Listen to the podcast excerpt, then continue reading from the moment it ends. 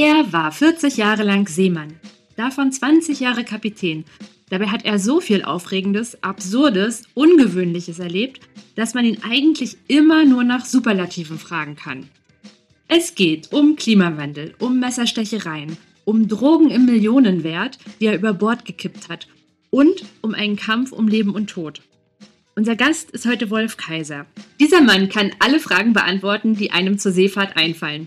Das sind eine Menge, denn wir sind hier im Podcast Ankern mit. Und die Seefahrt ist gewissermaßen unser Element. Mein Name ist Juliane Schulz und mit dabei und neu im Team ist meine Kollegin Pauline Rabe. Mit ihr werde ich im Anschluss auch die Manöverkritik machen. Die liebe Lena, unsere Kollegin, hat uns leider verlassen. Sie ist zu neuen Ufern aufgebrochen und wir sagen ganz, ganz herzlich Mast- und Schotbruch.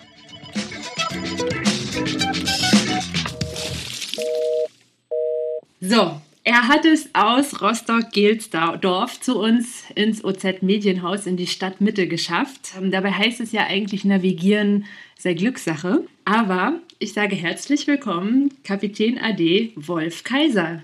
Ja, danke schön. Obwohl AD nicht ganz richtig ist. Sagt, sagt man nicht AD? Also ich war mir auch unsicher und dachte, vielleicht ist das auch eher so ein Begriff, der in der Marine verwendet wird. Ja, na, das ist, glaube ich, eher bei mir IR, im Ruhestand oder in Rente. Eins von beiden. Können Sie aussuchen.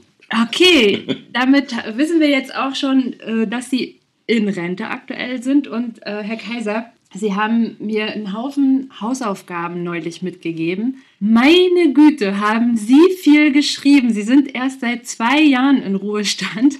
Und äh, ich habe mitgenommen sechs dicke Bücher plus Fotoalben. Ich glaube, das waren nochmal, ich weiß es gar nicht, ich habe es nicht gezählt, 15 oder 20. Also auf jeden Fall jede Menge Wörter.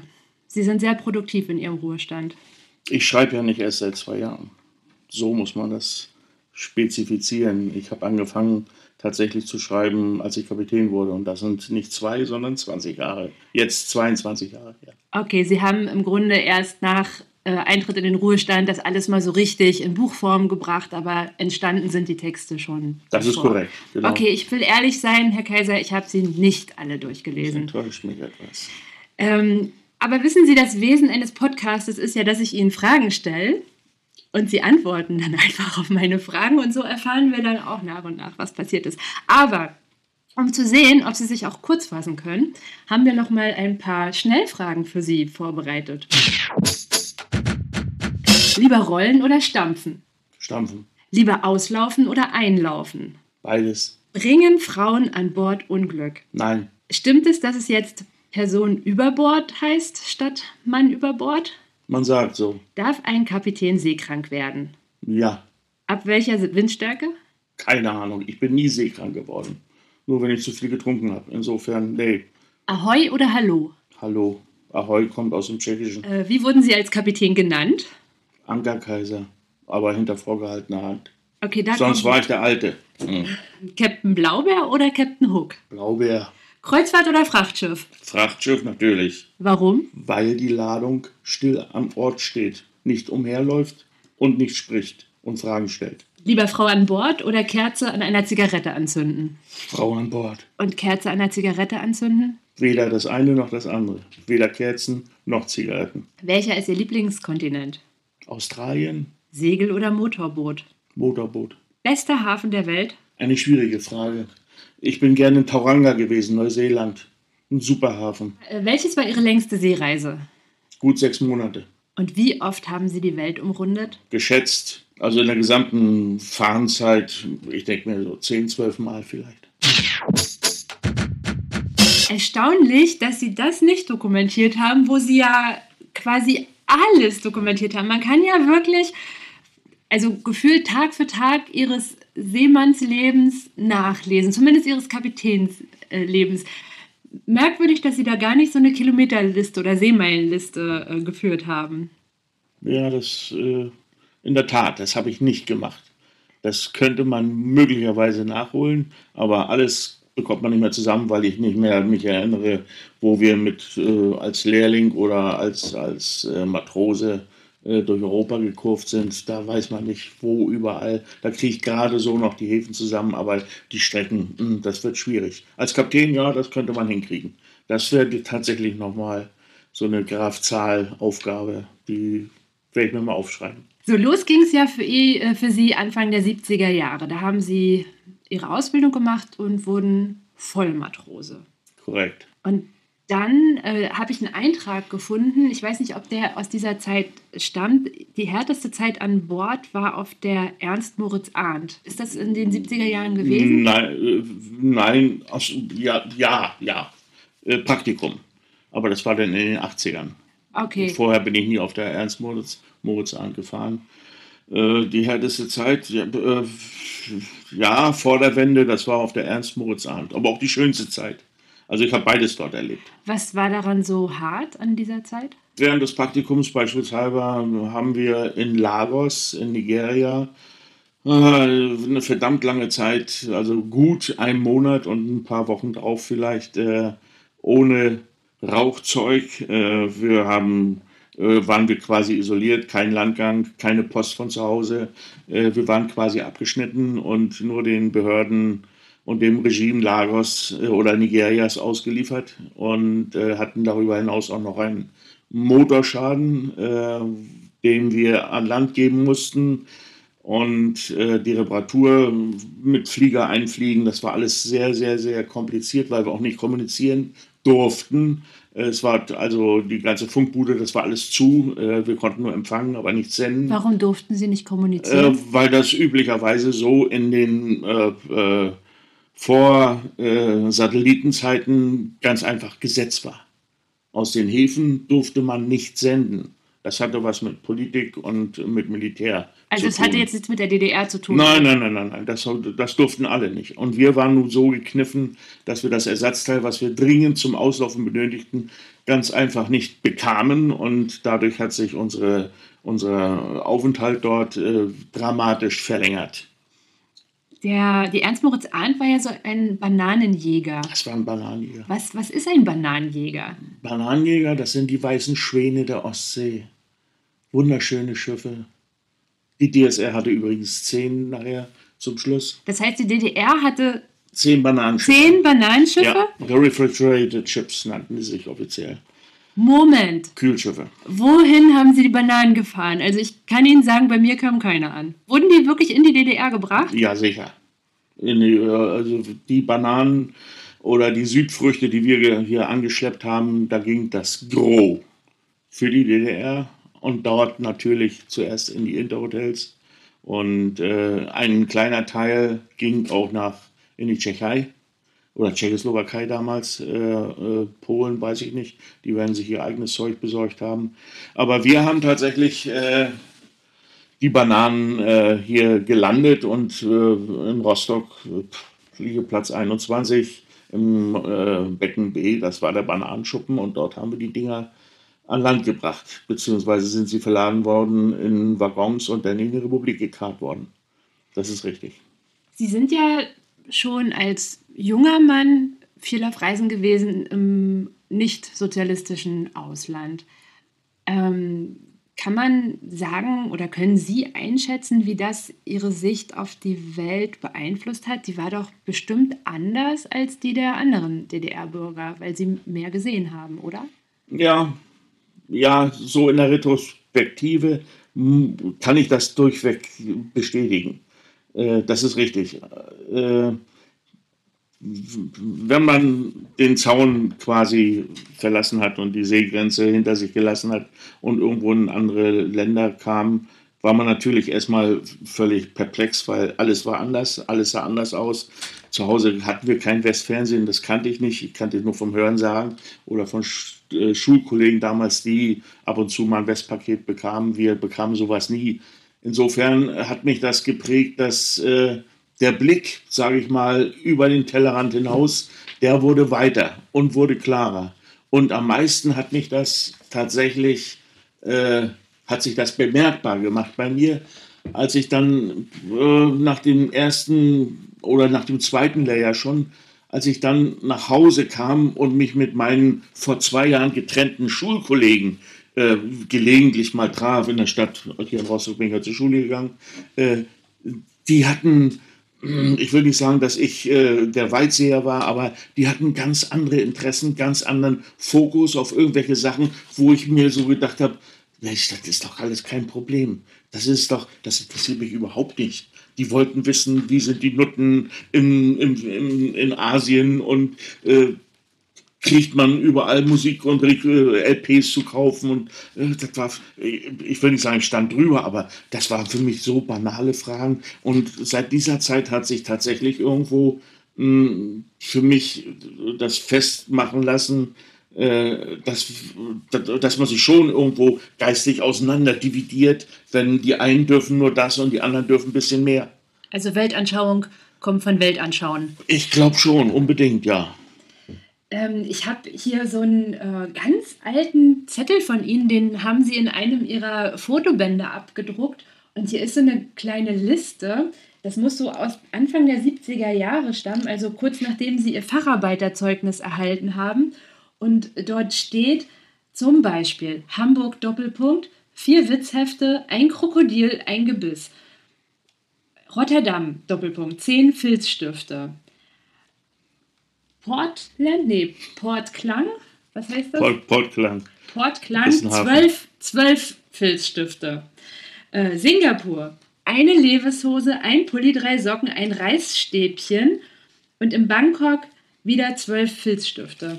Die Liste zeigt aber eben ja auch, dass sie durchaus privilegiert waren mit ihren Reisen. Sie konnten sich immer ja, eindecken mit allem, was sie so brauchten. Gab es nicht auch Neid, wenn sie nach Hause kamen oder haben sie äh, ganz viel für andere Leute mitgebracht einfach. Nein, ganz viel nicht. Privilegiert ja, das ist richtig. Äh, man konnte in den Bazar gehen, man konnte sich Zigaretten für 80 äh, Pfennig die Schachtel kaufen und das waren dann die langen Pellmell 100 oder irgendwie sowas. Man konnte angeben damit, auch richtig. Habe ich auch gemacht, ich war auch starker Raucher. Und man hat dann Brayburn Tabak geraucht und äh, ja, alles so eine Sachen. Konnte vielleicht äh, Neid auslösen, aber ich habe auch gerne gegeben. Und irgendwann kam die Wende. Mhm. So, dann waren sie nicht mehr privilegiert, aber dann begann der nächste Schritt ihrer Karriere. Korrekt. Und das war ein harter Einschnitt.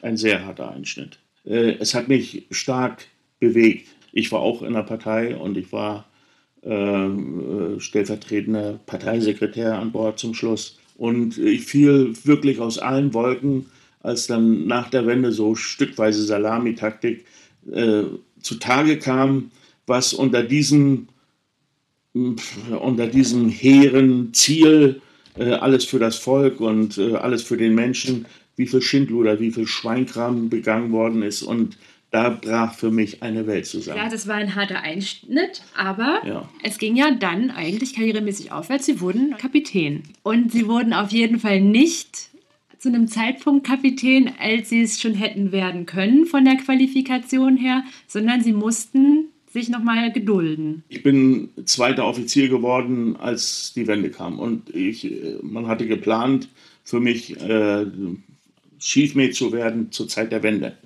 Aber zur Zeit der Wende hatten ja alle ihr eigenes äh, kleines Fältchen zu retten und keiner dachte mehr an irgendwelche Beförderungen oder sowas, sodass ich außen vor blieb. Ich wurde also quasi äh, verließ die DSR als Zweitoffizier und suchte mir äh, im großen Westen, im freien Westen, in Anführungsstrichen, suchte ich mir dann eine Beschäftigung und wurde als, erst als Dritter und dann auch als Zweiter wieder eingestellt.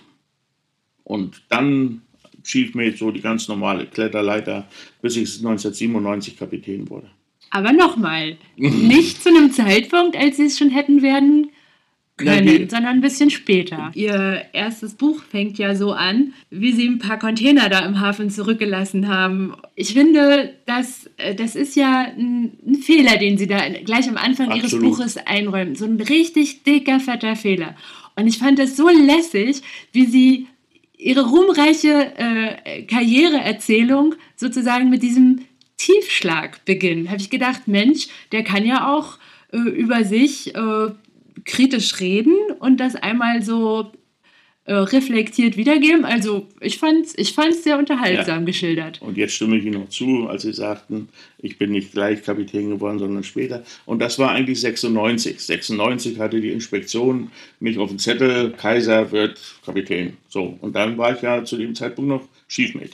Und dann habe ich diesen Fehler gemacht, zu dem ich auch stehe. Also, was ist denn da passiert? Also Sie haben unterm Strich ein paar Container im Hafen zurückgelassen. Rund 50 Container, richtig. Das wird eine Menge gekostet haben. Das wird sehr viel, aber die Firma äh, ist bekannt dafür gewesen, dass sie Schiffe gerne Fall bis zum Eistrich äh, mit Ladung anfüllen und äh, sind auch bekannt dafür, dass sie einige Risiken eingehen, die ein Schiff nicht eingehen muss oder darf. Das kamen nun mehrere Begrenzungen oder mehrere Limitationen trafen auf einmal zu. Wir mussten bis um 10 Uhr abends abgelegt haben. Bis zu dieser Zeit durfte das Schiff nicht mehr als 12 Meter Tiefgang haben. Also habe ich die ganze Ladung am Computer eingegeben und habe festgestellt, äh, ja, das geht nicht so richtig. Und als es soweit war, ich habe gar nicht geguckt, wie viel Ladung kommen soll, sondern äh, Tiefgang. Und als das nachher so um halb zehn, habe ich gesehen, um zehn wollen wir auslaufen. Das ist jetzt aber äh, schon bald fünf nach zwölf, also äh, Termin nicht gesehen. Wir müssen jetzt Schluss machen. Und es hörte keiner auf, die luden weiter. Und es war keiner für mich greifbar, der mir sagen konnte, wie viel wird denn nun noch geladen? Niemand war da. Also habe ich gesagt, jetzt musst du die Initiative ergreifen. Der Alte schlief und ich war verantwortlich oder bin verantwortlich als Achievement für die Ladung. Also der Kapitän. Ja, der schlief. Der hat ja mit der Ladung erstmal nichts zu tun. Das muss ich überwachen. Und also habe ich, bin ich tatsächlich mit einem Fernglas an Land gegangen, habe geguckt nach den Tiefgangsmarken und es war zwölf Meter. Und habe ich gesagt, hört jetzt auf. Und die haben weitergeladen. Und dann bin ich zum Gentry-Kran, das sind die großen Kräne, die die Container hin und her. Da bin ich hingegangen und habe gewartet, bis der Greifer oder der Spreader auf Landseite war und habe den Notstopp gedrückt. Eieiei. Und es hat keine zehn Minuten gedauert. Und mein Büro barst vor Besuchern. Da waren alle da. Ja, kam alles. Da kam der Schadra, das kam die Polizei, das kamen die Behörden, der Hafen, die Agentur, der Alte und ich es waren viele Leute, die viel wissen wollten. Und dann habe ich erzählt, so und so und so, wir haben zwölf Meter und wir müssen jetzt auslaufen, damit wir äh, rechtzeitig äh, in Port Said uns anmelden können. So, und dann sind wir ausgelaufen. Aber als wir den Kanal passiert hatten, den Suezkanal sicher und safe, bekamen wir eine Message vom Charterer, ich soll doch mal erklären, warum wir, ich weiß nicht, 54, 53 Container nicht mitgenommen haben. Also habe ich mich beigemacht und muss man ja alles in Englisch dann aufschreiben. Warum, weshalb? Und dann baten die mich um Zusendung meiner äh, Ballastwasser- und Tankbestände des Schiffes. Und als sie die haben wollten, kam mir siedend heiße äh, Hitze in den Kopf und, und, und es grummelte und ich hatte kein gutes Gefühl. Warum? Was hätte dadurch rauskommen können? Oder was nee, das ist rausgekommen. Ich meine, ich habe es ja nicht bewusst gemacht, nicht ja. vorsätzlich. Äh, ich habe nur die 12 Meter im Kopf gehabt. Äh, ich hätte 500 Tonnen, rund 500 Tonnen Ballastwasser rausschmeißen können. Ei, okay. Dann hätte ich auch die Ladung nehmen können. An diese Option haben Sie in dem Moment nicht gedacht? Überhaupt nicht.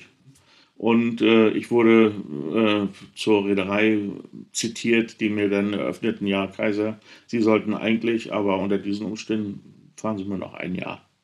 Und so habe ich noch ein Jahr als Sheetmate angehängt. Und was auch ein gutes Jahr war, weil ich habe Erfahrung gemacht mit Schwerverletzten. Äh, äh, vielleicht muss man das gemacht haben, ehe man Kapitän wird. Hat sie das zu einem besseren Chef gemacht? Hatten Sie dadurch später mehr Verständnis, wenn andere Fehler gemacht haben an Bord? Oder waren Sie dann dennoch streng? Mit Leuten, wo ich äh, erkenne, dass sie willens sind, dass sie lernen wollen und dass sie auch mal Fehler machen, mit denen komme ich bestens klar. Also bis jetzt bin ich bestens klar gekommen. Sie wurden jedenfalls Kapitän, nicht besonders ähm, feierlich. Man brachte ihnen dann einfach nur die Epauletten. So haben sie es jedenfalls beschrieben im Buch. Auf den Fotos in den, ähm, in den äh, Bänden sieht man sie aber eigentlich nie mit Epauletten oder ganz selten. Ähm, wann, wann trägt man eigentlich als Kapitän Uniform und wann dann doch eher kurze Hose und T-Shirt? Ich kenne zwar Kapitäne, die das gemacht haben, nie mit Mütze, aber so in Uniform, selbst auf himmelhoher See äh, sind die mit Uniform rumgelaufen. Und die wollten, wenn du auf Wache warst, hattest du auch zumindest ein Uniformhemd zu tragen. Mit Schulterstücken. Ja. Das war wichtig für solche Kapitäne. Die waren aber Gott sei Dank in der Minorität und äh, die meisten äh, tragen zivil und heute ohnehin. Ohnehin. Also Uniformen habe ich immer auch gerne getragen, muss ich sagen. Äh, auch zwangsweise im Hafen, damit jeder weiß, mit wem er zu tun hat. Was ich mir so vorgestellt habe, wenn man so als Kapitän auf den Weltmeeren unterwegs ist oder überhaupt als Seemann so viele Jahre, dann sieht man ja auch ganz schön die Veränderung der Welt. Also in den Häfen wird gebaut, möglicherweise verändert sich auch die Umwelt. Haben Sie, können Sie sagen, ich habe die Veränderung der Welt beobachtet oder sah das Wasser eigentlich 40 Jahre lang gleich aus? Hat sich verändert. Meine Beobachtung ist erstmal äh, Plastemüll äh, auf Manila oder in Manila, also auf den Philippinen. So viel Plaste, Unrat, also habe ich mein Lebtag noch nicht gesehen. Also da geht man wirklich die ersten 20, 30 Meter in, in der Manila-Bucht äh, im Hafen durch, durch Müll gehen. Und sieht man auch so diese schwimmenden, äh, es heißt doch, es gibt so, so ja. kleine Inseln von, von Plastik so im Meer. Das sieht man nicht wirklich. Nee. Sieht man nicht wirklich. Das muss man, glaube ich, auch. Äh, äh, das ist vielleicht auch nur ein, ein ein, ein, ein Metapher, sage ich mal, weil das hat so eine Ausdehnung, dass man das nicht so sehen kann, das ist jetzt ein Strudel und da sammelt sich jetzt alles. Das ist ein Strudel, ja, aber der hat ein paar tausend Kilometer oder Meilen Durchmesser. Ah. Den, den können Sie nicht so sehen, da können Sie durchfahren oder wenn Sie, oh gut, da schwimmt was, hier schwimmt was, aber eigentlich so viel ist das gar nicht. Aber die Masse macht es natürlich. Und wir sehen ja nur oben, was ja. unten sich sammelt. Das sehen wir noch lange nicht. Und das ist, äh, das gibt es bestimmt und davon bin ich auch von überzeugt. Und wenn ich weiß, was wir alles über Bord geschmissen haben zu DSR-Zeiten, früher. Oh. Unglaublich. Das ist also früher, äh, ich weiß, äh, als ich dann nach der Wende die ersten Reisen rüber zum Panama gemacht habe, alles, was an Leergut war, und wir haben ja fast nur Holzen oder Becks getrunken, das flog grundsätzlich alles über Bord. Da müssen, da müssen Millionen von leeren Flaschen da unten liegen. Es ist unglaublich. Ja, ja, wenn man bedenkt, wie viele Schiffe auf ja. der ganzen Welt unterwegs ja. sind. Okay. Ach so, Klima, das wollte ich noch sagen, mit dem Klima. Äh, ich habe das festgestellt in meiner kurzen Zeit als Kapitän, dass Stürme heute stärker sind als früher. Also ich habe zumindest den Anschein, dass die, dass die äh, äh, Naturgewalten zunehmen. Aufgrund von, ja, das kann man dann wieder zurückrechnen auf meteorologische Ereignisse, die durch stärkere Schwankungen der Temperaturen und der Drücke, der Luftdrücke, äh, stärkere Luftgeschwindigkeiten, die sich beim Austausch von großen Luftmassen einstellen, dass heute zum Beispiel Schiffe, die noch vor 50 Jahren gebaut worden sind, dass die heute äh, diesen enormen Kräften nicht mehr standhalten könnten. Haben Sie auch je so eine von diesen Riesenwellen gesehen, von denen es immer heißt, dass es die gibt? Ja, ich glaube einmal, ja. Habe ich. Habe ich. Habe ich richtig. Meine Frau war dabei. Um Himmels Willen. Ja, ja. ja ich bin auf der Reise bin ich 50 geworden. Deshalb wollte sie unbedingt mitfahren. Ich habe ihr davon abgeraten und wir waren mit einem leeren Bananenschiff in Richtung Karibik unterwegs und äh, südwestlich der Azoren hat es uns dann erwischt und da haben wir richtig ein äh, ja, schweres, richtig schweres Wetter haben wir damit gekriegt und wo auch ich ratlos geworden bin. Ratlos im Sinne von äh, Angst, äh, Todesangst? Angst, auch, äh, na, Todesangst in dem Moment nicht. Man hat auch noch Verantwortung, dass man sagt, Mensch, du musst irgendwas machen, du musst irgendwas machen. Bleib erstmal nur ruhig. Aber ich habe innerlich gezittert. Und ich glaube, scheiße habe ich auch gedacht. Ganz doll und ganz laut innerlich. weil äh, das war so eine, eine, eine Wellenwand, man sagt ja Kavenzmann oder, oder Monsterwelle dazu, das war eine Wellenwand und wir als kleines leeres Schiff, äh, ich sag mal, die waren 25, 30 Meter war das mit Sicherheit hoch, das Ding. Und das kam so aus 2 Uhr aus der Richtung so schräg. Und da habe ich gedacht, um Gottes Willen festhalten. Und ich habe mich festgehalten, dass die, das Weiße in den Knöcheln, so hält man sich dann fest. Und eigentlich ist einem alles dann egal. Wenn das gut geht, werde ich alle meine Mahlzeiten immer aufessen, so ungefähr. Oder ich werde immer lieb sein und immer beten oder irgendwie sowas. Äh, man hat ja keine Chance. Und, und, und, und das war nun bei Tageslicht. Wenn sowas bei Nacht passiert und das kommt von vorne, dann war es das Letzte. Dann kann man noch nicht mal ein Vater unser. Nichts geht dann mehr. Da geht so viel kaputt, äh, dass, dass das Schiff so stark beschädigt werden kann, dass es nicht mehr gut ist. Jetzt habe ich schon eine so eine grundsätzliche Frage gestellt über Ihre Weltanschauung. Jetzt habe ich noch eine zweite. Und zwar sind Sie ja auch viel rumgekommen, haben wir ja schon festgestellt, schon zu DDR-Zeiten und danach eben auch, äh, außer, glaube ich, äh, in der Antarktis waren Sie überall. Ähm, wie ist es dann im, in Bezug auf Menschen? Wird man, wird man dann äh, sozusagen toleranter, weltoffener oder bestätigen sich bestimmte Vorurteile, verfestigen sich Vorurteile, wenn man mit so vielen verschiedenen Menschen, Ländern, Nationen zu tun hat? Es ist tatsächlich so, dass Vorurteile sich bewahrheiten. Zum Beispiel fällt mir jetzt so ein, Franzosen sind sehr unzuverlässig. Haben Sie so erfahren? Habe ich so erfahren. Sie sind sehr, sehr, sehr freundlich, sie sind sehr hilfsbereit, aber man kann sich nicht so sehr auf sie verlassen. Obwohl auch das Gegenteil habe ich auch erfahren. Aber grundsätzlich habe ich auch den Eindruck, ähm, dass die Sitten in den Häfen schon enorm rau sind, oder? Ja, und dann ist es immer schön, wenn man Leute findet, äh, die das genau das Gegenteil das gibt es auch, aber es ist eben nicht häufig. Interessanterweise äh, habe ich ja gesehen in Ihren Büchern, dass Sie ja viel mit, äh, ja, ich glaube, asiatischen Besatzungen äh, gefahren sind. Dennoch gab es ja enorm häufig Spanferkel hm. Und äh, Kartoffelsalat und so. Also Essen hat ja eine relativ gro große Rolle gespielt, zumindest ähm, dokumentiert so auf den Fotos. Und durchaus auch deutsches Essen holt man sich so ein bisschen ähm, Heimat äh, an Bord? Das hat nicht, sondern ist immer noch. Essen spielt eine in meinen Augen eigentlich unterschätzte Rolle an Bord. Also hat eine, eine überragende Bedeutung. Denn mit vollem Bauch äh, höre ich besser auf irgendwelche Ratschläge oder Richtlinien, als wenn ich nur noch ans Essen denken muss. Und Spanferkel beispielsweise ist äh, ein traditionelles Essen der Filipinos. Ah. Deshalb, also Spanfer, ohne Spanferkel sollte man nicht aus, äh, auslaufen. Sollte man an Bord haben und man sollte tatsächlich auf ein, zwei Grillpartys, je nachdem, äh, wie wettermäßig äh, die, und, und, reisemäßig die Chance ist, sollte man sowas organisieren. Und Sie sind auch viel so über Food Markets oder so gegangen, habe ich gesehen. Also zumindest haben Sie sich das Essen in den Häfen mal gut angeguckt. Ja, und, ja, und wenn Chance war, äh, das war noch bei, bei äh, Leonhard und Blumenberg, bei dem Räder davor. Da war es durchaus möglich, wenn man in Afrika ein Land war, dann sind wir und haben eingekauft.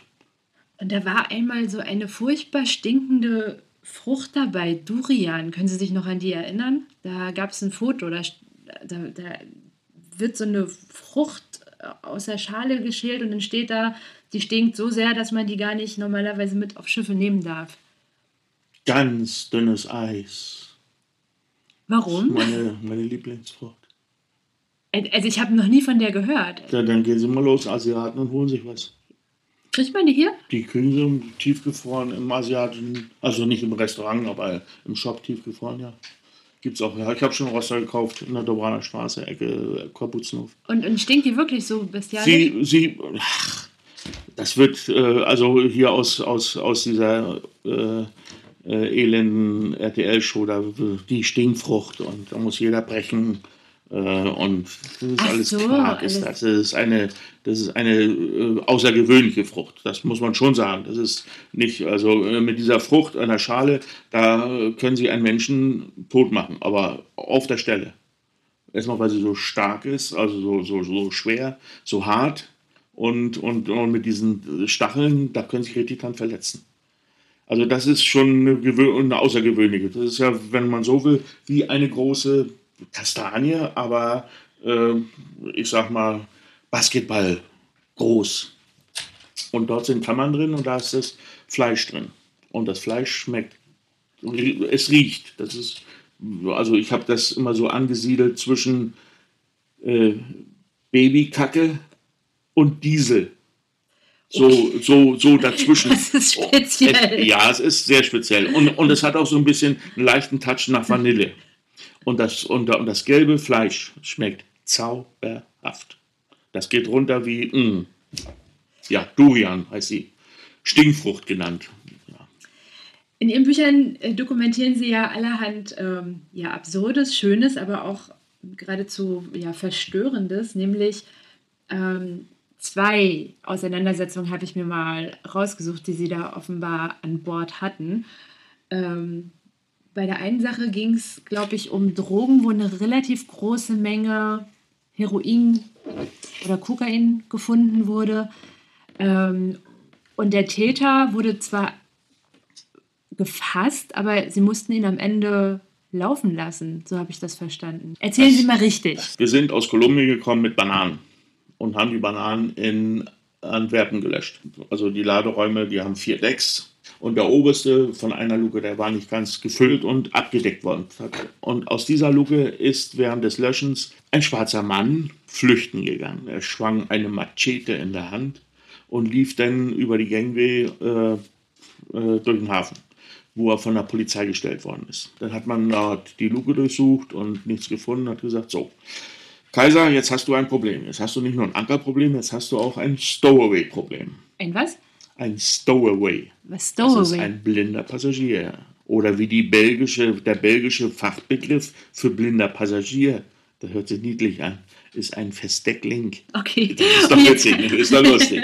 Aber, aber die Sache wurde nicht lustiger, weil es gibt EU-Gesetze, die sagen, wenn der Mensch, und er hatte keine Papiere, gefunden wird, der muss auf schnellsten Wege wieder raus aus, die, aus der EU gebracht werden. Und wenn kein Flugzeug oder anderes Fahrzeug dorthin geht, wo er hergekommen ist, muss ihn derjenige wieder mit zurücknehmen, mit dem er gekommen ist. Und das waren Sie? Das war ich. Die Reederei, die war so kooperativ und hat mich so weit unterstützt oder unterstützen müssen in dem Fall, weil ich bin ja auch nur Vertreter des Räders in dem äh, an Bord, äh, dass sie gesagt haben, okay, du nimmst den mit und du kriegst einen Begleiter, der ihn beaufsichtigt. Und dann haben die einen Bodyguard aus England einfliegen lassen, der sich nur um meinen blinden Passagier kümmerte. Der hat dann auch eine extra Kammer, da wurde alles rausgenommen und der hat nur das Minimalste gekriegt, hat dreimal Mahlzeiten am Tag und wurde zweimal eine halbe Stunde an Deck rumgeführt mit diesem Bodyguard. Und da wo, so haben wir ihn dann wieder mit zurückgenommen nach, äh, nach äh, Cartagena. Und so. da durfte er dann aber von Bord gehen. Da ist er vom okay, dann, freien Fußes. Ja, nun, nun sind wir noch nicht zu Ende. Ja, noch nicht, jetzt kommen wir zu den Drogen. Jetzt kommen wir zu den Drogen, genau. Darauf auf wollte ich gerade sprechen. Auf der, auf der Rückreise nach Cartagena war das Schiff leer und dann muss das Schiff, alle Laderäume werden dann wieder vorbereitet. Die werden gesäubert und so weiter. Und irgendwann, Tage später, äh, wir sind auf dem Weg in Richtung äh, Karibik, kam der Schief mit zu mir und sagt, äh, flüsterte so, ob ich mal einen Augenblick Zeit hätte. Ich sage, hm, was denn? Ja, der Bootsmann wäre bei ihm gewesen. Ich sage, was denn? Die haben da was gefunden. Ich sage, was denn? Ja, Pakete. Und da war tatsächlich in dem Deck, wo dieser Stowaway oder der blinde Passagier mh, hm, äh, gehaust hatte, das hatte man, man hatte auch sein Lager da gefunden und seine ganzen Vorräte, die er mit hatte und hat auch der Pipi und Kaka, hat er einen Plastikbeutel und, und Container da abgefüllt gehabt. Das haben wir alles gefunden und dann entsorgt. Aber er hatte irgendwo an geheimer Stelle auch noch Pakete versteckt. Also mit großer Wahrscheinlichkeit waren das seine Pakete, wir wissen es nicht. Jedenfalls habe ich dann, ich glaube, drei oder vier große Pakete, super verschnürt, super versiegelt und die haben wir dann aufgemacht.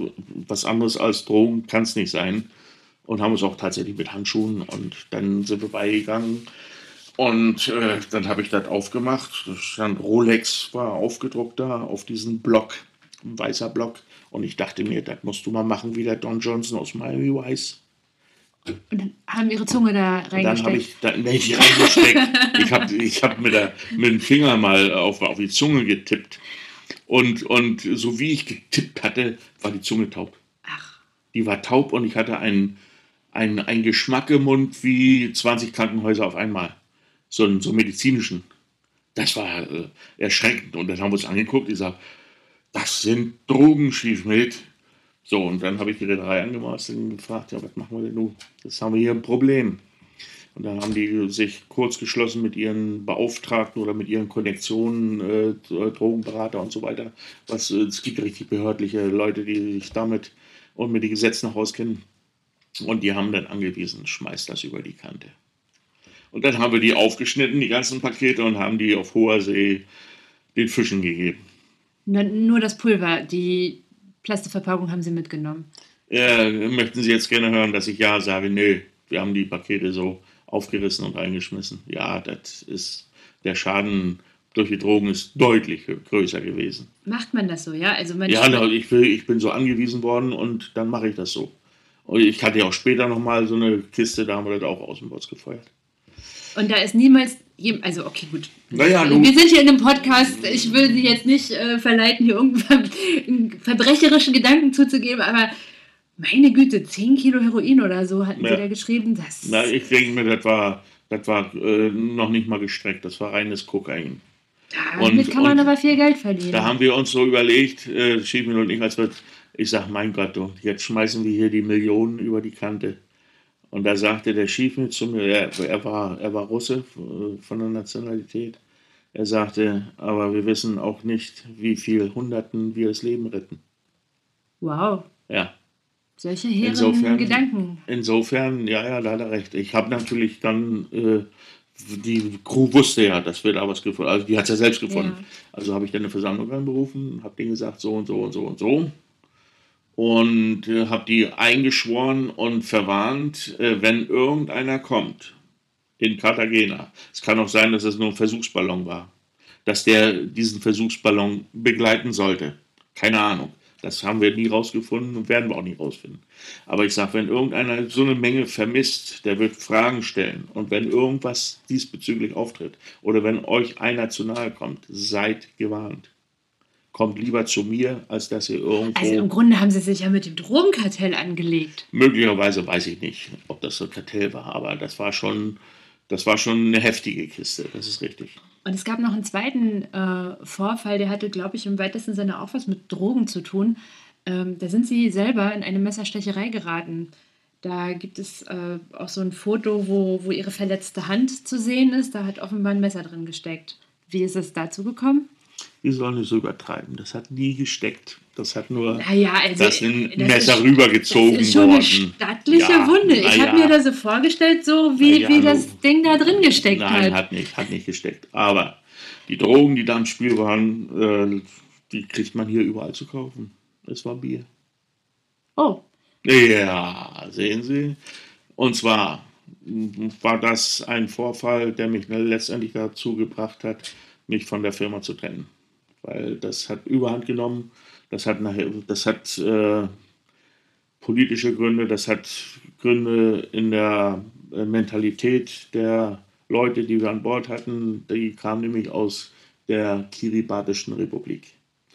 Und Kiribat, Kiribati, so wird es gesprochen, äh, ist ja ganz weit weg. Und da haben wir zum Ende der 90er Jahre hin wahnsinnig viele Probleme gekriegt, weil die haben dann ihr Tarifsystem verändert und jemals waren die unzufrieden und haben häufiger dem Alkohol zugesprochen. Und mit Alkohol können die Jungs nicht üben. Sodass äh, dieser Junge, mit dem ich dann zu tun hatte, der hat seine Dienstpflicht verletzt und hat sich einen eingelötet und ist dann nächtens morgens um zwei er, wollte er den Schief abstechen und hat dann das Schott vom Schief so stark malträtiert, dass sein Messer abgebrochen ist und er hatte sich aus der Kombüse ein sehr langes Messer, so 33 cm lange Schneide. So, und da bin ich dann dazwischen und bin dann auch getroffen worden und hatte dann aber meinen Schweinetreiber und, und, und Pfefferspray zur Hand und dann haben wir ihn eingenebelt und fix und alle gemacht, dass er dann äh, am nächsten Tag nach Hause geflogen ist. So, nun haben Sie einige solcher krassen Abenteuer überlebt. Ähm, mir schien aber das Krasseste überhaupt zu sein, die schwere Krankheit, die Sie ereilte. Weil, ähm, ja, zum einen, weil Sie natürlich ganz schwer krank waren und eigentlich ums Leben rangen, aber auch die Vorgeschichte äh, klang für mich schon wahnsinnig abenteuerlich, denn Sie sind erst irgendwie durch drei Häfen äh, gezogen und die dortigen Krankenhäuser, bis Sie dann so abschließend ja, Hilfe fanden oder überhaupt behandelt wurden. Was, was ist da damals 2013 passiert? Die Geschichte, ja, die begann irgendwo auf einer, auf der Reise. Ich bin in, äh, in, in, Seattle bin ich eingestiegen und auf der Reise von Seattle rüber nach äh, Busan, Südkorea, also Korea, äh, habe ich festgestellt, dass ich schlecht Luft kriege. Ich bin dann nachts auch rausgegangen, habe mich dann in den Fahrtwind gestellt, weil ich dachte, das ist angenehm wenn die frische Seebrise äh, meine Lungen durchspült und äh, fühlte mich nicht gut, verloren Appetit und habe gesagt, irgendwas ist da. Und ich habe dann ein leichtes Husten bekommen und dann Tage später äh, habe ich dann auch beim Husten dann auch äh, etwas Blut entdeckt, was ich ausgespuckt habe. Und ich habe dann äh, den Reedereiarzt angemorst, habe gesagt, so und so und so. Und ja, sagt er, gehen Sie mal am nächsten Hafen, wann ist das? Mhm, Pusan, ja, da gehen Sie mal da zum Arzt. Und da bin ich dann zum Arzt gegangen und die haben mich durch die Röhre geschoben und die haben alles untersucht, haben gesagt, ja, in der Lunge, da wäre was, aber das können wir so nicht feststellen. Da müsste Röntgen, aber Röntgen hat heute zu und müssen morgen wiederkommen. Ich sage, nachher, in vier Stunden laufen wir aus. Ja, was wäre denn der nächste Hafen? Ich sage, in, äh, in, in Kaohsiung, Taiwan, anderthalb Tage. Ach, dann fahren Sie erstmal dahin. Und dann bin ich dann dahin gefahren nach Kaohsiung. Die haben auch viele Tabletten mitgegeben, äh, ohne Beschriftung. Die haben nur gesagt, davon drei und davon eine und hier und so und so. Habe ich ziemlich viel mitbekommen. Und jetzt habe ich dann auch dann meinem, äh, dem Reedereiarzt mitgeteilt, aber der sagt, na, kann davon erstmal nicht, ich soll mal richtig in, ins Krankenhaus. So, und dann in Kaohsiung, der Agent war vorgewarnt von mir. Und äh, der hat mich dann ins größte Krankenhaus Taiwans geschleppt, ein Universitätskrankenhaus, aber es waren leider keine Ärzte da. Es waren nur Studenten. Und die haben vielleicht versucht zu üben oder ich war nicht krank genug, wie auch immer. Ich habe da auch eine Trage gelegen. Und die haben den Blutdruck von, was weiß ich, 70 zu 40 oder sowas. Ich sage, dann müsste ich eigentlich schon ein bisschen tot sein. Also ich will jetzt ein Arzt, ich möchte wissen, was mit mir ist. Kann ich zur See fahren oder nicht? Es war keiner da. Dann habe ich meinen Agenten gegriffen und gesagt, zurück zum Schiff, ich rufe die Reederei an, ich brauche eine Ablösung. Und dann habe ich Todesangst gekriegt, weil das wurde nicht besser äh, mit der Luft. Im Gegenteil, ich habe äh, hab tief inhaliert, aber der Körper hat gesagt, es kam nichts an. Ich brauche mehr, ich brauche mehr, ich brauche mehr. Also habe ich prophylaktisch schon mal mein Übergabeprotokoll geschrieben, vorbereitet für eine Übergabe für wen auch immer und habe wieder reingerufen und habe gesagt, ich möchte unbedingt, ich weiß nicht, ob ich äh, hier lebend rauskomme, ich habe Todesangst, äh, mir geht's scheiße, mir geht's sowas von dreckig. Naja, und dann sind wir eingelaufen in Hongkong und die haben dann auch tatsächlich einen ad hoc äh, innerhalb von zwei Tagen reingekriegt, der auch gleich bereit war, in den Flieger zu steigen und das Schiff zu übernehmen. Und ja, dann äh, kam der äh, rechtzeitig, aber das Schiff wurde vorzeitig äh, äh, fertig mit der Beladung, sodass ich nochmal auf Räder auslaufen musste. Sie mit der Krankheit sind naja, Sie nochmal ausgelaufen? Sicher, bin ich nochmal ausgelaufen, habe äh, in der Innenrede geankert, Innenrede Hongkong. Und dann kam der abends mit dem mit Boot und dann haben wir zwei Stunden Übergabe gemacht und dann bin ich runter mit meinem Sack und Pack und äh, bin zum Krankenhaus und die letzte Erinnerung habe ich dann äh, in der Rezeption des Krankenhauses, da haben sie mich dann aufgenommen und da musste ich noch was unterschreiben und dann fehlen mir anderthalb Monate. Und was ist in den anderthalb Monaten passiert? Hat man mich behandelt, denke ich mal. Und ich habe Glück gehabt, weil die Seemannsmission, die deutsche Seemannsmission in Hongkong, Martina Platte heißt die Dame, die hat sich dann um mich gekümmert, weil das Schiff war ja weg und sie hat, also die, sie war Verbindungsglied zwischen dem Patienten und der Reederei und, der, und alles, was damit zu tun hatte. Sie hat das sehr professionell gemacht, hat sich sehr um mich gekümmert und brachte schlussendlich einen Arzt ins Spiel und er sprach hervorragend Deutsch. Ich dachte erst, wäre ein Österreicher. Ein relativ kleiner Österreicher, aber es war ein kleiner Chinese. Ein sehr freundlicher Chinese, der ein gutes Deutsch sprach. Und äh, der hat dann meine Behandlung begleitet, beratend begleitet. Also die Operation und so weiter, alles. Das haben Aber alles. wa- was hatten die denn Kommt also? doch alles. noch. Okay, gut, ich bin aufgeregt. Nö, muss man nicht. Ich hab's ja überlebt. So, äh, äh, die eigentlichen Operationen und so weiter, das haben die Kliniken gemacht. Und äh, da hat man meiner Frau dann, die dann auch eingeflogen wurde, hat mir gesagt, behalten Sie so in Erinnerung, 20% Chance zum Überleben. Also ihre Frau ist gekommen und man hat ihr gesagt, sie soll sich von ihnen verabschieden. Äh, naja, nee, die haben gesagt, wir können nichts machen, wir warten nur 20 Prozent, Alter. So, und ich, davon weiß ich alles nichts. So, weil ich ja da unter so einem Sauerstoffzelt lag und nicht mehr wusste, nicht Und ein noch aus. sediert waren wahrscheinlich. So, und als ich dann wach wurde, lernte ich dann langsam zu erkennen, was mit mir gewesen war. Äh, Ich war fixiert, die Arme waren fixiert. Ich konnte also, weil ich mir, so wurde mir gesagt, ich habe meine Ports immer rausgerissen. Ich war so ein sehr lebhafter Patient, anfänglich. Und daher konnte ich nicht mehr, weil ich keine Muskeln mehr hatte. Und äh, im Laufe der Zeit lernte ich dann, oder sagte man, sagte Martina mir, was gewesen wäre. Ich dachte nur die Lunge, aber die Lunge war das geringere Übel. Die Lunge, äh, die war geflutet mit Blut, als ich eingeliefert wurde an dem Tag. Ich habe also eine Lungenembolie gehabt. Also der Körper wurde nicht ausreichend mit Sauerstoff. Ich habe wohl mit 46 Prozent äh, Blutsauerstoff habe ich noch, also da- an der Grenze gekrepelt. So, und während der Behandlung ist dann mein Herz noch kaputt gegangen. Das war nämlich dann hier eine große Wunde und die hat man dann behandelt und äh, ja, ich habe noch eine Herzklappe bekommen, die kaputt gegangen ist. Das hat man dann tatsächlich äh, so nebenbei und in einer Not-OP das rausgefunden und dann war ich zwei Stunden mit kaputtem Herz an der Herz-Lungen-Maschine und dann haben sie alles zusammengeflickt und haben gesagt, so, nun warten wir mal ab, was passiert. Und dann wurde ich nochmal in ein äh, letztes Krankenhaus verlegt und dort begann dann auch tatsächlich die Reha. Inklusive Sprachtraining, weil durch die Schläuche sind die Stimmbänder kaputt gegangen. Deshalb kann ich jetzt auch keine Musik hier und kein Lied singen. Das, das ist leider nicht mehr vorrätig bei mir, aber äh, dort bin ich genesen. Dort ist meine Frau ein zweites Mal gekommen und dort habe ich wieder zu leben begonnen. Und der Arzt, der, also der deutsch sprechende Chinese, der hat gesagt, Sie gehen hier erst raus, wenn Sie auf eigenen Füßen wieder.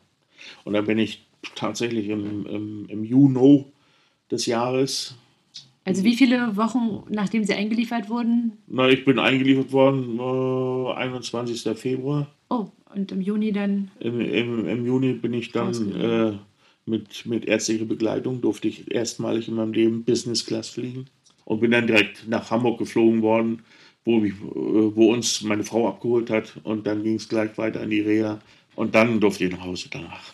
Da gab es noch weitere Komplikationen, dass ich noch einen Coverschirm hier drin hatte, der, wo mir gesagt wurde, der bleibt doch drin oder stört Sie der? Habe ich gesagt, nö, der stört mich nicht.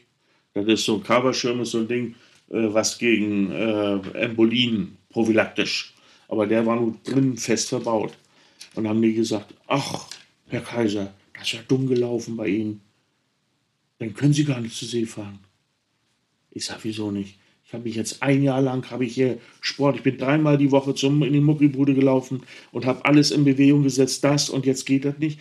Nee, jetzt müssten Sie ja Blutverdünner nehmen, Sie haben einen Fremdkörper hier drin. Und mit Blutverdünnern kannst, kriegst du, oh, das wusste ich, kriegst du keine Seetauglichkeit. Und das Ding wieder rausnehmen zu lassen, da bin ich dann, ich habe geheult. Ich bin, äh, als die äh, Gefäß äh, oder die Blutärztin Ärztin mir sagte, das ist aber dumm gelaufen, Herr Kaiser, da können Sie nicht zur See fahren.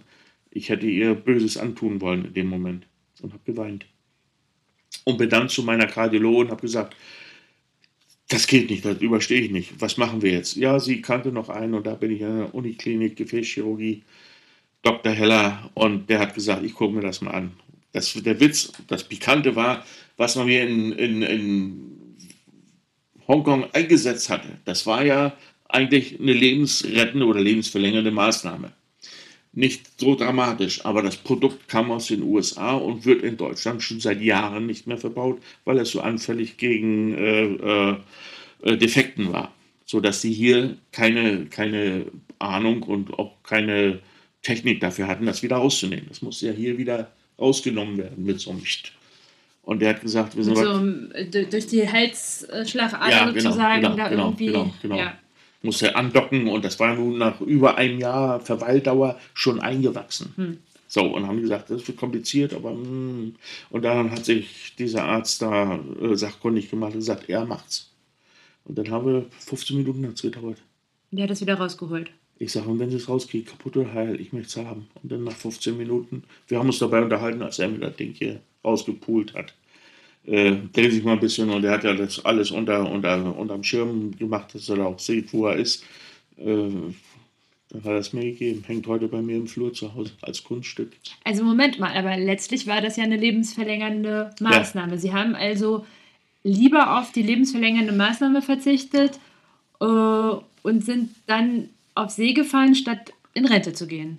Die lebensverlängernde Maßnahme war nicht mehr notwendig dann. Okay. Und dann sind Sie nochmal einige Jahre gefahren. Ja, von 2014 bis 2018. So, und dann sind Sie ja auf Ihre letzte Reise gegangen. Wussten Sie, als Sie auf der letzten Reise waren, dass das die letzte Reise ist?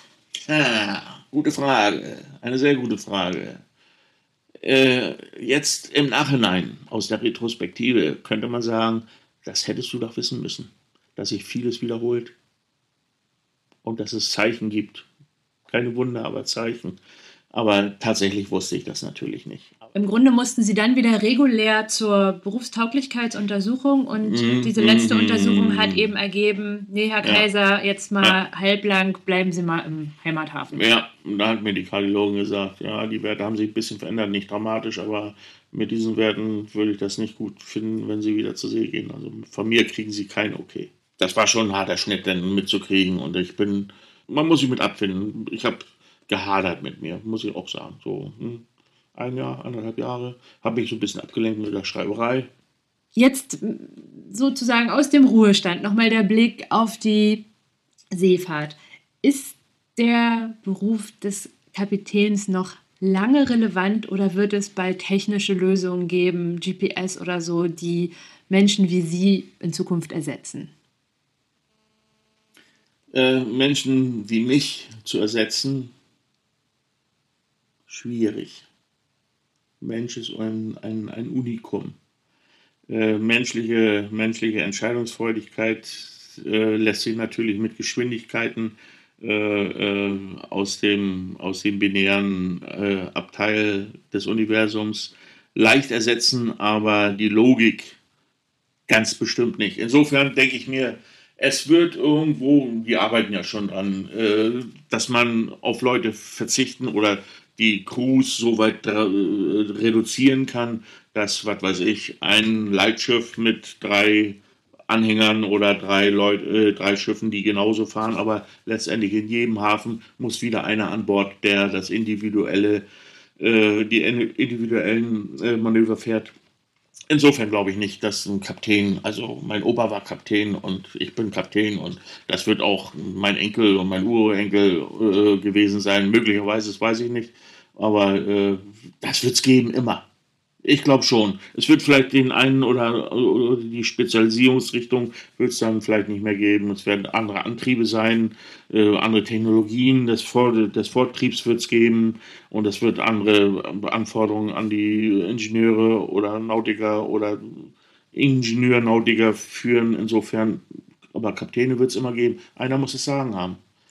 Und wissen Sie was, Herr Kaiser? Ich bin persönlich sehr froh, dass es auch in Zukunft so Leute wie Sie geben wird. So ein bisschen kantig, ein bisschen rubbelig manchmal auch, aber irgendwie doch ganz schön geradeaus. Also mir hat es richtig Spaß gemacht, das Gespräch. Ganz herzlichen Dank, dass Sie hier Das waren. freut mich, ja. Ja, gerne. Immer wieder gerne in diesem Büro. Dankeschön.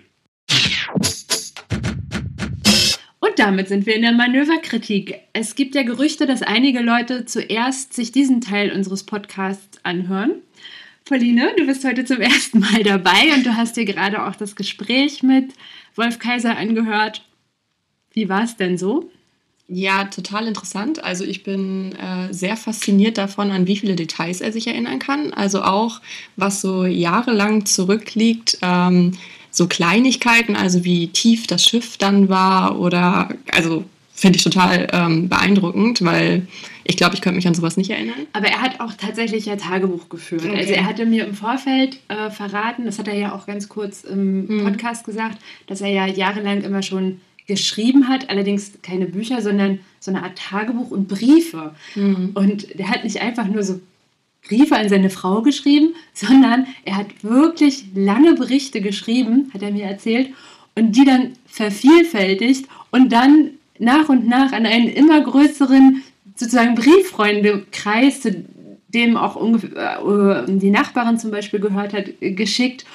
Und, äh, und deswegen, glaube ich, war er auch so schnell nachher, äh, als er dann im Ruhestand war, fertig mit diesen vielen Büchern, die ja gleich Schlag auf Schlag kamen. Also das erklärt dann auf jeden Fall einiges. Ähm, du hast ja auch vorher, wir haben ja auch viel schon drüber gesprochen, du hast dir ja die Bücher auch angesehen.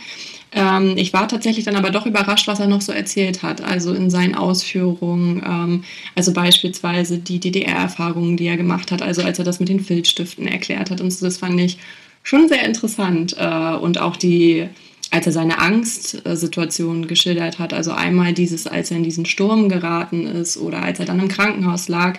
Ich finde, man konnte das sehr gut nachempfinden und hatte so das Gefühl, ich bin jetzt auch an Bord und da kommt jetzt diese Welle und ich weiß eigentlich gar nicht, was passiert jetzt gleich. Ne? Ja, ich finde auch, dass er ein wirklich guter Erzähler mhm. ist. Also er, er, hat ja auch eine ähm, Internetseite, die heißt äh, Kaftein Blaubeer. okay. Und Blaubeer aber mit Doppel-E geschrieben.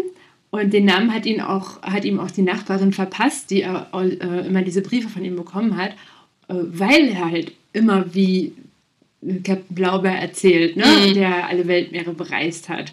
Und ja, ich finde auch, dass, dass er das wirklich sehr anschaulich erzählt. Mhm. Und ja, und ich bin auch überrascht, dass man noch viel mehr dann immer erfährt, ähm, als in den Büchern steht, mhm. dass man wirklich äh, ja nochmal so seine Einsichten oder seine, ja, also seinen philosophischen Blick auf die Welt äh, sozusagen dann nochmal da so rauskitzelt. Ne? Mhm. Also auch gerade wie deutlich er zum Beispiel gesagt hat, ähm, ja, den Klimawandel mhm. gibt's, den habe ich gesehen. Oder ich habe eben auch zudem gesehen, ähm, wie stark ähm, Plastikmüll die, die Meere oder die Häfen vermüllt. Also das fand ich schon ganz hm. bemerkenswert, auch als er gesagt hat, dass diese Plastik, ähm, dieser Plastikstrudel vermutlich so groß ist, dass man ihn gar nicht sieht, wenn man mitten durchfährt, sondern ja, der ist Kilometer lang, dieser Teppich. Riesig eigentlich.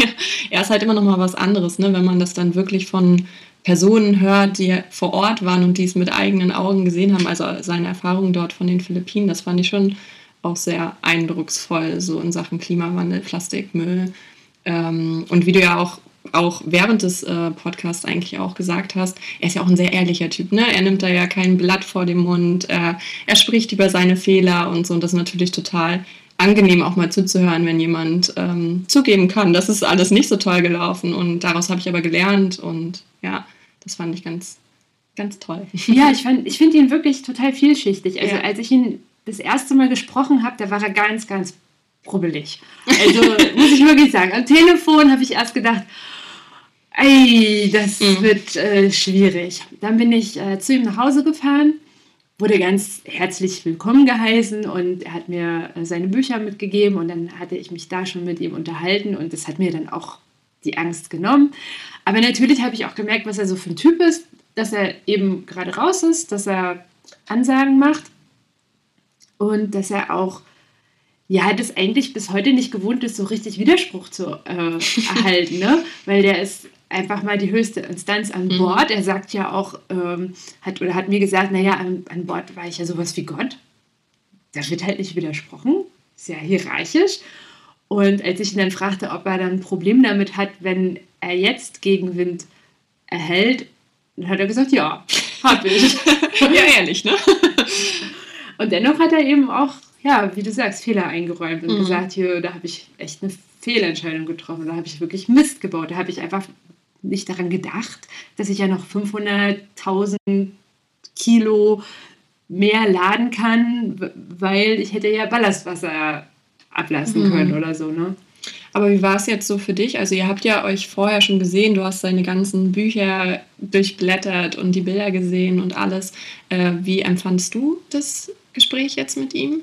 Also mir hat tatsächlich diese Reflexion darüber nochmal gefallen. Also nochmal, was du auch gesagt hast, ne, so, äh, der, der Blick auf die DDR oder auch, äh, dass er dann jetzt auch nochmal so gesagt hat, dass die Wende für ihn ein richtiger Schock war. Mhm. Dass, dass er schon an das DDR-System geglaubt hat und, ähm, und das, obwohl er in der ganzen Welt unterwegs war und auch so den Außenblick hatte, war das für ihn trotzdem ein herber Schlag. Er war äh, Parteimitglied der SED und äh, auch sein Vater war in der SED. Also für ihn, ja, ist da erstmal eine Welt zusammengebrochen. Das fand ich total interessant. Auch, wie gesagt, diese, ja, letztlich diese Ehrlichkeit. Ne? Das ist ja jetzt nicht, das ist ja jetzt nicht total modern, das so zuzugeben. Also ne, er hätte ja auch genauso sagen können, ich war die ganze Zeit sowieso immer dagegen und ich habe gefeiert, als die Mauer fiel oder so. Hätte er ja sagen können. Hm. Hätte, hätten wir ja gar nicht besser gewusst.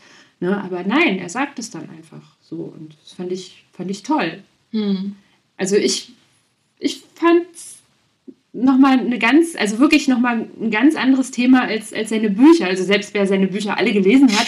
Und ich, ich fürchte, ich, ich, ich sage es ganz offen, ich fürchte, das müssen richtige, richtige Seefahrts-Freaks sein, die wirklich äh, Spaß daran haben, sich auch in Details zu verlieren, wie Verhandlungen mit Agenten laufen und so weiter. Also man muss, man, man muss das schon auch wollen, ne? so viele Seiten sich da äh, durchzulesen, wo es wirklich um sehr spezielle Probleme gibt mit dem Zoll und so weiter.